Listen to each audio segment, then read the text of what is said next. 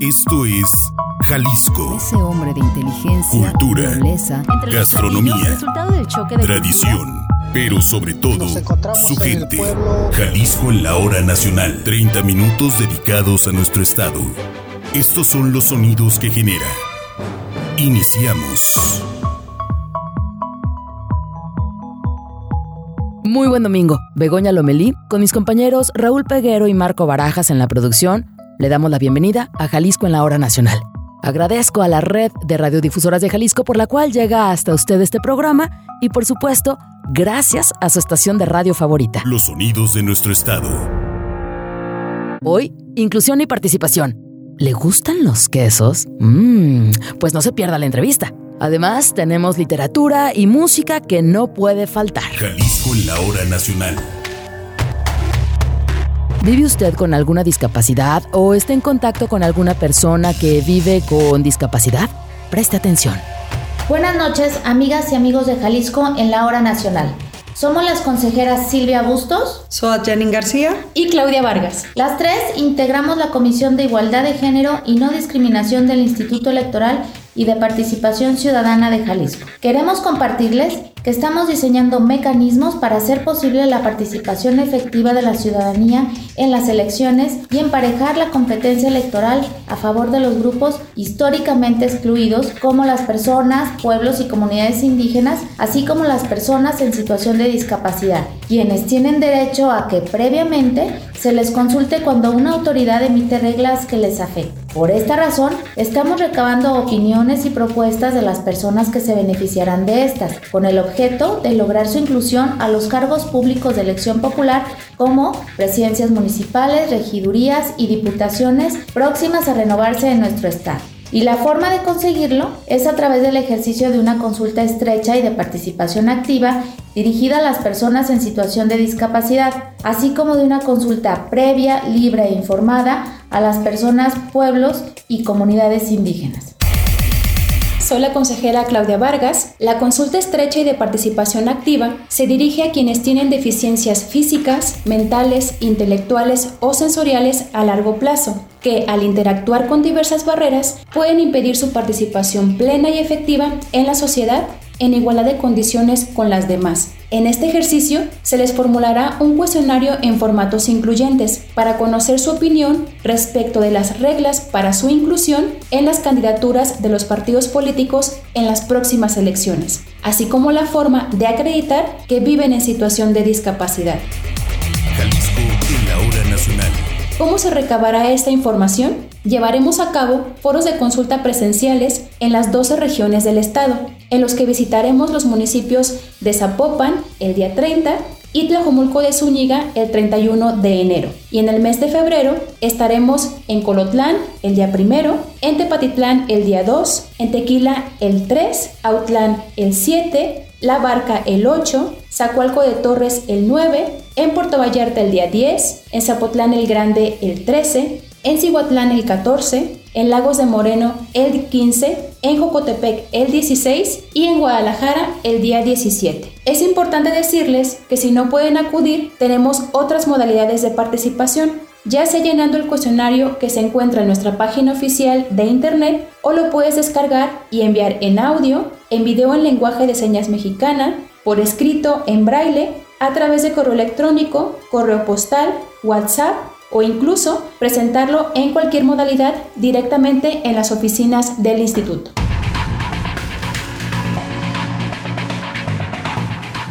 Buenas noches, soy la consejera Soad Janine García. La consulta previa, libre e informada a personas, pueblos y comunidades indígenas tiene la finalidad de conocer su opinión y propuestas sobre las reglas para su inclusión en las candidaturas a los ayuntamientos y Congreso del Estado para las próximas elecciones, así como la manera de acreditar que guardan un vínculo con la comunidad indígena a la que pertenece. Este ejercicio se llevará a cabo del 27 de febrero al 12 de marzo, mediante mesas de diálogo que se realizarán presencialmente en la zona norte, en los municipios de Bolaños y Colotlán, y en la zona sur, en Cuautitlán de García Barragán, Tuxpan y Zapotitlán de Vadillo, así como en la área metropolitana de Guadalajara. Las opiniones o propuestas pueden hacerse llegar, de acuerdo a sus usos y costumbres, a través de sus representaciones, autoridades tradicionales o agrarias, a quienes se les hará llegar esta información. Si quieres saber más sobre las consultas, visita nuestro sitio en internet iepcjalisco.org.mx o envíanos tus dudas o comentarios por WhatsApp al teléfono 33 27 91 20 58. Repito, 33 27 91 20 58. No lo olvides, en tu voz está el poder y el IEPC Jalisco lo hace valer. La entrevista. Jalisco en la hora nacional. Jalisco es el estado con mayor producción de leche en México, generando aproximadamente el 21% del total del país. A Jalisco le siguen en productores de leche, Coahuila, Durango y Chihuahua.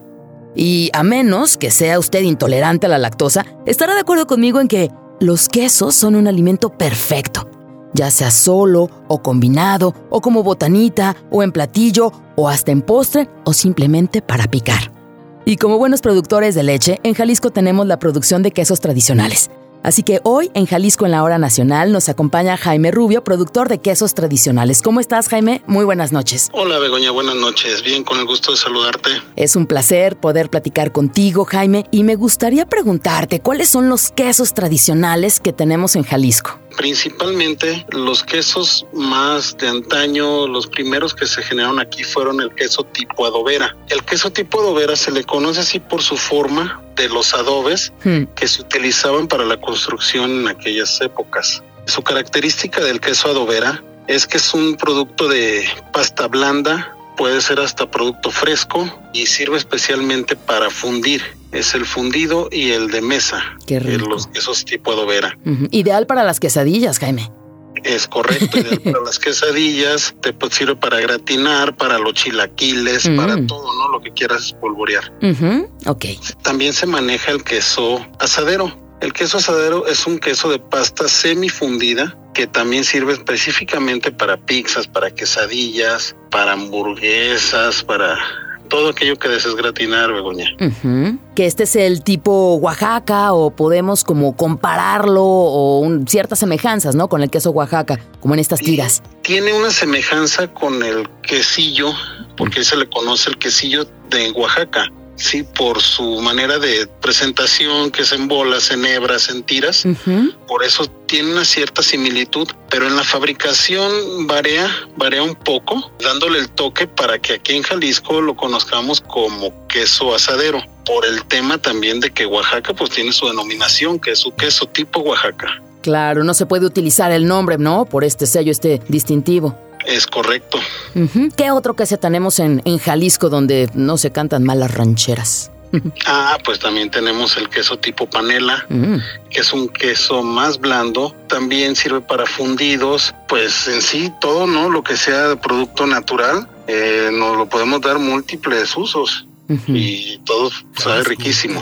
Oye, la panela, la más fresca, ¿no? De, de los quesos. Y también como en las últimas décadas se le han introducido, no sé, como chile jalapeño a la hora de la elaboración, o también verduras en escabeche, lo podemos encontrar también así. Sí, claro, últimamente se le ha tratado de dar un enfoque más de botana, más de botanero, más como tú comentabas para estar picando, que a la hora de la fabricación se le añaden, como tú bien dices, las frutas en escabeche, todo eso y la verdad sabe riquísimo, ¿no? Claro. Jaime, de estos quesos que hemos hablado, que son producción en Jalisco, y bueno, que, que también tenemos que hablar un poquito, ¿no? Del queso cotija que compartimos con Michoacán. Sí, sí, sí, dada su cercanía, ¿no? Con la ciudad donde se dio origen el queso Cotija, que precisamente es en la ciudad de Cotija, Michoacán, pues se empezó a elaborar en las regiones del sur que colindan con el estado de Michoacán llamado Mazamitla, Tamazula. Se empezó a elaborar ese queso tipo Cotija. El queso cotija, que también es muy rico, ¿no? Sí, cómo es no. Queso, pero ese ya es un queso de pasta dura, es un queso que lleva ciertos días, semanas, o quizá meses de añejamiento para darle un sabor más fuerte, ¿no? Este Pero queso Muy rico, riquísimo. Oye, es que no podemos entender ciertos platillos de la cocina mexicana sin el queso cotija desmoronado, ¿no? Las enchiladas, este sopes, bueno, hasta el pozole. en algunos lugares le echan queso cotija. Todo, todo, efectivamente, es el queso cotija. O sea, no es para fundir, pero sí es para dar un sabor muy especial y muy típico de la cocina mexicana. Jaime, de estos quesos que hemos hablado, que se producen principalmente en Jalisco, ¿cuál es el que tiene el proceso más laborioso? Más laborioso puede ser el queso tipo adobera, ¿no? Porque se le tiene que dar un cierto tiempo de fermentación, vaya, para que agarre cierto tipo de acidez si lo queremos para fundir. El queso siendo tipo de mesa, pues no necesita dar esa acidez. Cada uno tiene su tema, ¿no? De fabricación. El queso cotija necesita más mantenimiento por el tiempo que dura en reposo que quizá podría ser el que es más difícil su conservación, pero realmente todos llevan lo mismo, casi son los mismos procesos. Les varía un poco, ¿no? Dependiendo para qué es lo que los queramos destinar. Y mira, ahora que comentas del queso adobera, si lo queremos para fundir, ay Jaime, a mí me ha tocado ver y probar quesos, son adobera y que supuestamente son para fundir, y a la hora que lo pones en la quesadilla, uno ni se funde y parece chicle, ¿no? Que ni siquiera, ni siquiera te da esa consistencia. ¿Cómo podemos saber que un queso es de buena calidad? Es correcto. Mira, como tú bien dices, hay, este, hay muchos quesos que se dicen quesos, pero no llegan ni a tantito a ser lo que realmente un queso 100% de leche. Principalmente lo que debemos de fijarnos es en sus etiquetas donde viene la declaración que diga 100% leche natural. No aditivos, no aditamentos, porque sí específicamente hay quesos que tú los pruebas y queda como chicle, se desbaratan y queda pura agua. Los pruebas y te queda el sabor, una capa de grasa en el paladar. Esos son los que son imitación quesos. ¿Cuáles son las características, Jaime, que debe tener la leche que se utiliza para la producción de estos quesos? Obviamente leche 100% natural, pero es decir, yéndonos más allá, es decir, leche, por ejemplo, que provenga de una vaca joven o la primera ordeña del día, no sé, ¿cuáles son estos distintivos o características que le dan también calidad al queso que se va a producir? Como bien lo mencionas, tiene que ser una leche que tenga ciertos grados de grasa. Entre más grasa tenga la leche, es mucho mejor para la elaboración de los quesos. Y por lo regular, este tipo de leche se da por las tardes. Mm, La leche de las vacas de las tardes suele ser más gruesa y es más rica para la elaboración y tiene un sabor diferente, ¿no? ¿Con qué se alimentan a estas vacas que van a producir leche para generar estos quesos tan deliciosos? Pues se alimenta con pasturas, forrajes, porque ya de, ahora sí como lo llamaban de potrero, pues ya no es suficiente no están lo suficientemente ricos los campos para que sea de manera natural. Ahora sí tiene que ir complementado con granos, con pasturas, con forrajes. Y como te comento, dependiendo del productor de leche, es el tipo de pastura y de alimento que le da a su ganado para sacar ciertas calidades de leche. Importante también hablar de la pasteurización. Sí, muy importante, claro, muy importante. Muchos de los quesos son pasteurizados, muchos no. Ahí depende qué es lo que queremos, ¿no? Por ejemplo, ¿cuáles no son pasteurizados? Pues en el mercado la gran mayoría de quesos no son pasteurizados, en algunas ocasiones son clarificados, porque le matas lo tradicional y lo rico, pero ganas cierta seguridad para las personas que tienen problemas con los productos lácteos, ¿no? En el caso de los clarificados. En el caso de los clarificados, así es. Oye Jaime, ya casi para terminar esta charla, con tu experiencia como productor de quesos por más de 40 años, ¿cuál es el queso que más se consume en Jalisco? Sin duda alguna el queso adobera para fundir. Muy bien. En Jalisco, además de, de los quesos producidos a partir de leche 100% de vaca, también se producen quesos con leche de cabra o de oveja o mixtos como se producen en otros lugares del mundo. Sí se produce, pero es muy poco la producción de esto, Begoña. Se está encaminado, hay ciertas zonas donde se produce, pero por su escasa demanda no es tan rentable para el productor de los mismos, ¿no? Nos quedamos con 100% leche de vaca. Jaime, ¿algo que quieras añadir antes de concluir esta charla? No, nada, agradecer por el espacio e invitar a todos a que prueben los quesos de Jalisco, ¿no? ¿Alguna recomendación para probar quesos? ¿Alguna combinación para probar los diferentes quesos que tenemos en Jalisco? Sin duda los quesos fundidos, sin duda fundirlo. Este es en tu quesadilla o en algún sartén y esa es la mejor manera de, degustarlo, ¿no? Pues con esta postal de la quesadilla, del queso fundido, calientito, listo para la cena o para el desayuno, cerramos esta conversación. Jaime Rubio, productor de quesos, ¿dónde podemos seguirte? ¿Dónde podemos encontrarte? Nos pueden encontrar en quesosandrita.com.mx. Ahí quedamos a sus órdenes. Eres muy amable, Jaime, y nosotros continuamos con más en Jalisco en la hora nacional. Gracias, muchos saludos, Jaime. Hasta luego. Y muy buen provecho. Gracias. Cultura. Jalisco en la hora nacional. El escritor y editor Felipe Ponce nos presenta su más reciente entrega, Letra Bastarda. ¿De qué trata? Escuchemos. Hola, amigos de Jalisco en la hora nacional. Soy Felipe Ponce, editor, corrector y profesor universitario, codirector de la editorial independiente Arlequín. En la pasada FIL de Guadalajara se dio a conocer mi más reciente publicación, Letra Bastarda, edición independiente y Mundo del Libro en Guadalajara 2015-2019. Es una compilación de mis artículos de opinión publicados en la sección de arte del diario NTR entre 2015 y 2019. En ellos comparto mis experiencias personales y profesionales como corrector y editor, desde mis primeros encuentros con la literatura, los hallazgos y las desventuras en mi formación y el establecimiento de Arlequín, una editorial próxima a cumplir 30 años. Letra Bastarda nació porque deseaba compartir mis ideas, frustraciones, necedades y exabruptos de forma escrita, bien argumentada e informada, y que no se quedaran esos razonamientos como pláticas o frustraciones expresadas a medias en las redes sociales. Y recientemente, con el nombramiento de Guadalajara como capital mundial del libro, pensé que era oportuno reunir estos artículos en un libro. La gran mayoría de los artículos se incluyeron y mi socia Elizabeth Alvarado los acomodó en diferentes secciones. En algunas hablo como tal del oficio editorial, de sus problemas, sus vicisitudes. En otra hablo en particular de la edición independiente, en otro campo me dedico a los oficios editoriales, a los problemas de distribución, a los problemas con entidades gubernamentales. Y también hablo sobre la lectura, sobre la Feria Municipal del Libro de Guadalajara, sobre personajes relevantes en el mundo del libro y también por supuesto sobre aficiones y gustos personales.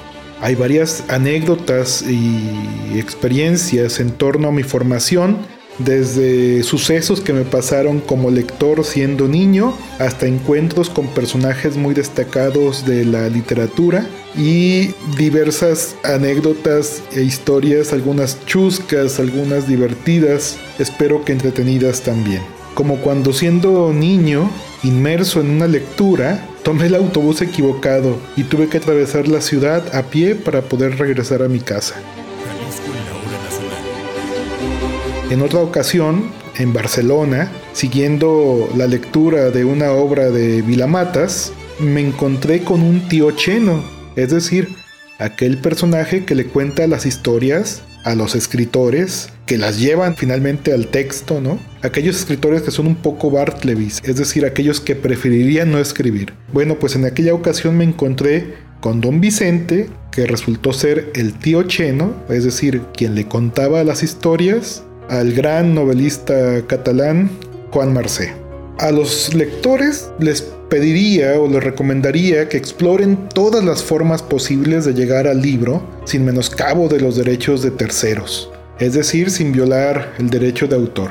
Hay muchas plataformas de acceso a miles de obras y a precios muy bajos. Hay muchas editoriales pequeñas, muy interesantes por descubrir, y allí podrán encontrar un sinnúmero de publicaciones de todo tipo digamos que no hay ninguna razón para, no sé, atender un PDF de dudosa procedencia. Creo que ahora más que nunca hay un acceso amplísimo a la lectura. A los autores les diría que confíen en las empresas editoriales pequeñas que trabajan profesionalmente y que buscan alternativas para hacer llegar esas obras que publican a los lectores, ya sea de forma impresa, electrónica o en audiolibro.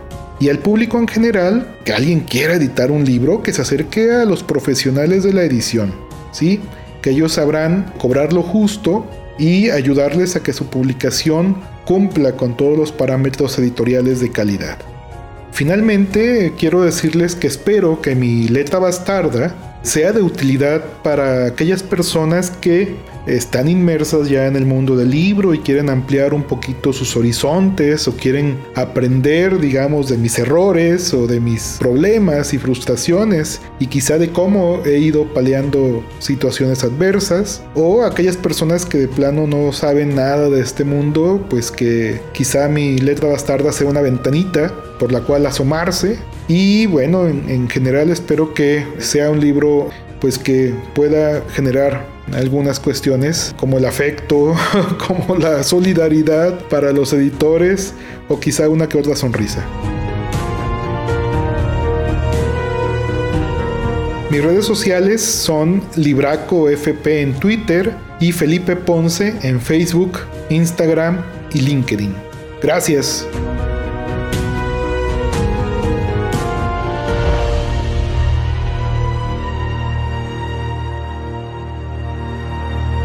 Música. Jalisco en la hora nacional. Y la música no puede faltar en este espacio. Y que mejor que el grupo Hop Hop Diablo Funk aderece nuestra noche. Hola amigos de Jalisco en la hora nacional. Somos Rita, Jonah, soy Jude, de la banda Hop Hop Diablo Funk. So many times I follow. You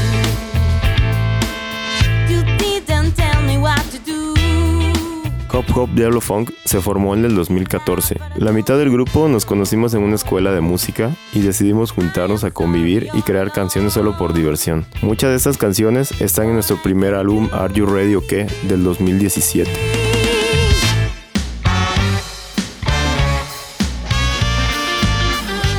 Nuestra fuente de inspiración tal cual es la vida. Nuestras canciones hablan de situaciones por las que hemos pasado todos en algún momento de nuestro camino. Hablamos sobre la amistad, sobre ese momento en que uno se siente solo, pero descubre que siempre hay alguien con quien hablar, en quien confiar y en quien apoyarse. Hablamos de anécdotas que nos han ocurrido. Obviamente hay canciones que hablan de desamor y de amor, es parte de nuestra existencia, pero también nos gusta contar em, historias sobre personajes que hemos conocido en algún momento y que nos inspiran a contar un poco sobre ellos.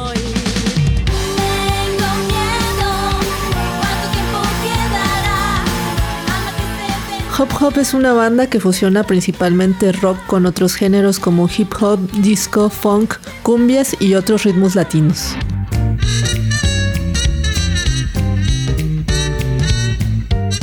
La principal característica de nuestra música es la química y la fusión musical de todo lo que escuchamos los siete integrantes de la banda. Esta química se proyecta en nuestros shows en vivo y esa energía se ha convertido en parte del sonido y la música de Hop Hop.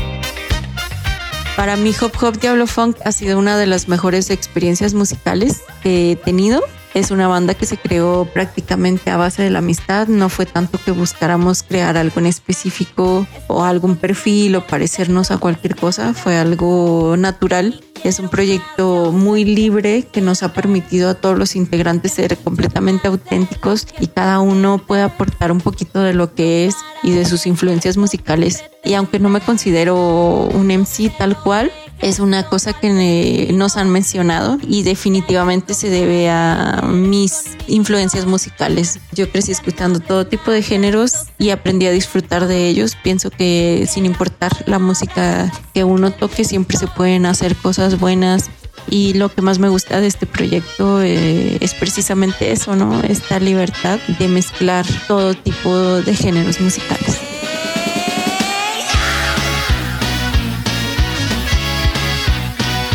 Nos pueden encontrar en redes sociales como Hop Hop Diablo Funk, en Facebook, Instagram, TikTok, YouTube, etc. Pueden escuchar nuestra música en plataformas como Spotify, Apple Music o Deezer. Apoyen y escuchen la música que se está haciendo en México. Hay propuestas increíbles que merecen ser escuchadas. Les compartimos este tema, que es nuestro más reciente sencillo titulado Empezar de nuevo, el cual es un poderoso mantra para todo aquel que esté dispuesto a enfrentar la vida, renacer y luchar por lo que quiere.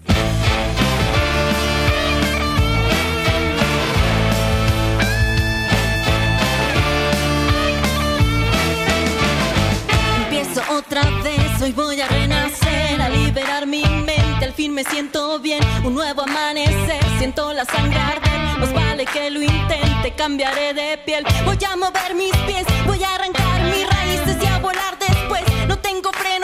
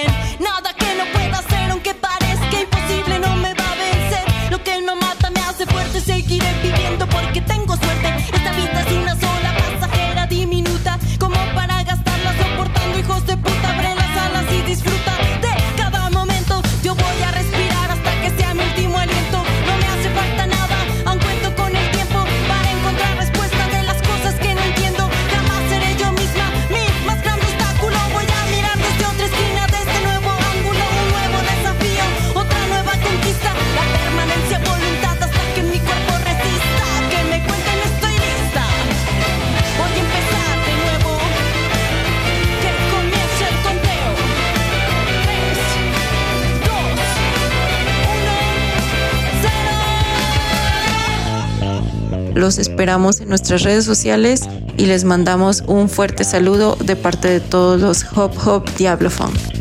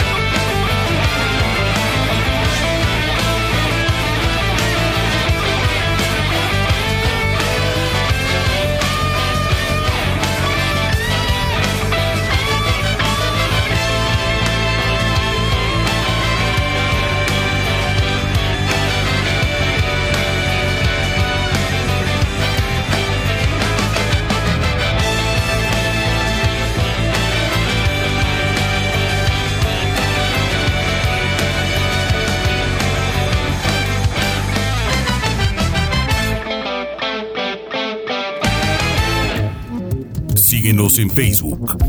Jalisco en la hora nacional. Ya nos sigue en el Facebook Jalisco en la hora nacional. ¿Qué espera para visitarnos y regalarnos un me gusta? En ese espacio podemos continuar la conversación y además encontrará información así como programas pasados. Por favor, cuídese mucho y siga las reglas de sanidad. Una servidora, Begoña Lomelí, con mis compañeros en la producción, le esperamos el próximo domingo, aquí en su espacio, Jalisco en la hora nacional. Gracias por su sintonía. Descanse. Producción, Begoña Lomelí y Raúl Peguero. Realización, Marco Barajas. Sistema Jalisciense de Radio y Televisión.